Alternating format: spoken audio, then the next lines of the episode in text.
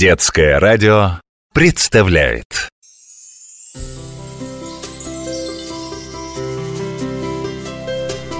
Нас окружают чудеса, озера, реки и леса Высоких гор, морей, глубоких тишина.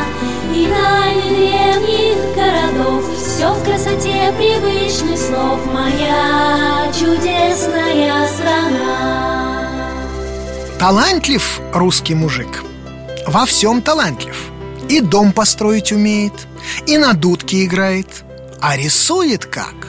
Самый обычный кусок железа в шедевр превратить может.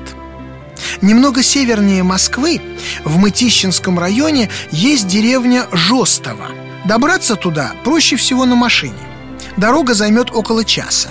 На первый взгляд деревня ничем не отличается от всех прочих те же петухи поют с позаранку, также цветут яблони, а в ночи выводят трели цикады.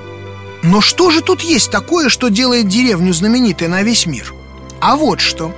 Здесь сохранился удивительный народный промысел – жестовская роспись. В книге русских народных промыслов мы читаем «Жестовская роспись – художественная роспись железных подносов – возникла в начале XIX века в деревне Жостово Троицкого уезда Московской губернии.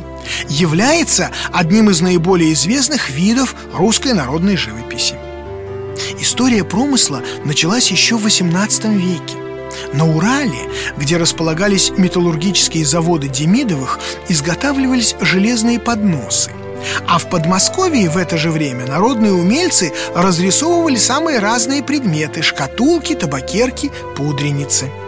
Так продолжалось довольно долгое время. В одном месте делались подносы, а в другом были те, кто мог их расписывать.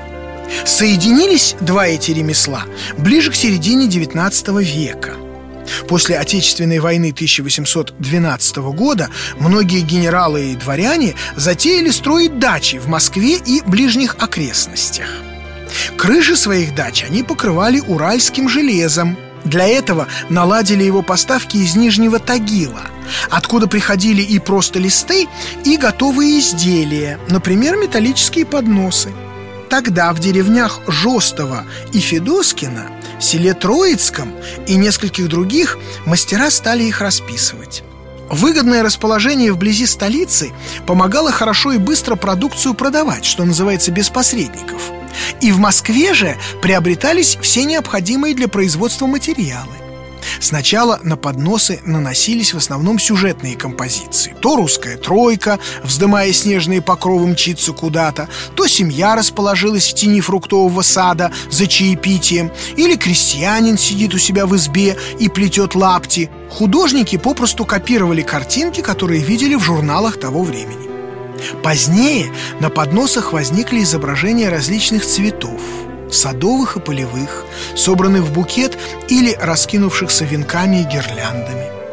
Это до сих пор самый популярный узор на подносах. К сожалению, в силу разных исторических событий, искусство росписи подносов сохранилось в наше время только в одной деревне – Жостово. Зато практически неизменной осталась техника послойного наложения рисунка. Сначала тонкому листу железа жестянщик придает нужную форму.